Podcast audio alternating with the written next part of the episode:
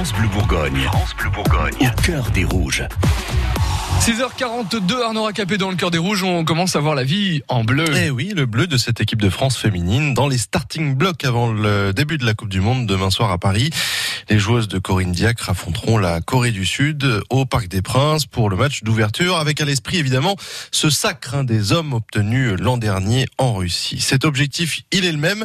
Mais ce groupe féminin entend bien trouver sa propre voie, comme l'explique la capitaine du DFCO féminin et pilier de cette équipe de France, Élise Le sacre des garçons, c'est vrai que maintenant il est, un peu loin, c'était il y a un an, donc euh, on en a parlé euh, sur le moment, mais euh, depuis les choses ont pas mal évolué et nous, bien sûr, on a envie d'être championne du monde aussi, mais voilà, on sait que notre parcours il sera certainement très différent du leur et on écrit notre histoire, on espère soulever la coupe aussi comme eux à la fin de la compétition, mais c'est pas quelque chose qui nous, qui nous anime et dont on parle tous les jours, non.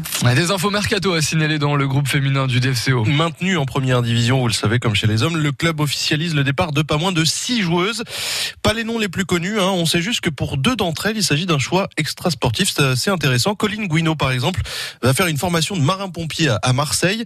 Quant à Agathe Metz, elle va rejoindre une école d'ingénieurs dans le sud de la France. Le club leur souhaite plein de réussite pour la suite et nous aussi au passage. Évidemment, chez les hommes, euh, Naïm Sliti intéresse déjà les clubs étrangers. Oui, le petit meneur de jeu tunisien, héros du maintien avec son doublé inscrit dimanche soir à Gaston Gérard, est en contrat avec le DFCO jusqu'en 2022, mais il aurait reçu un, bon de sortie, comme on dit, de la part euh, du président Olivier Delcourt.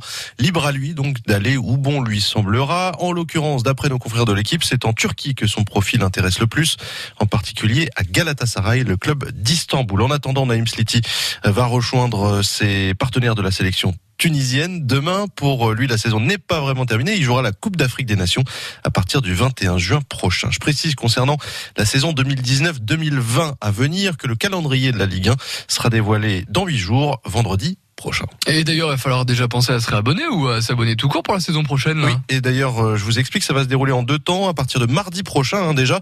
Euh, D'abord la campagne de réabonnement jusqu'au 28 juin, et puis la campagne d'abonnement tout court qui démarrera le 24 juin. Suivez au cœur des rouges sur francebleu.fr. francebleu.fr. Bon,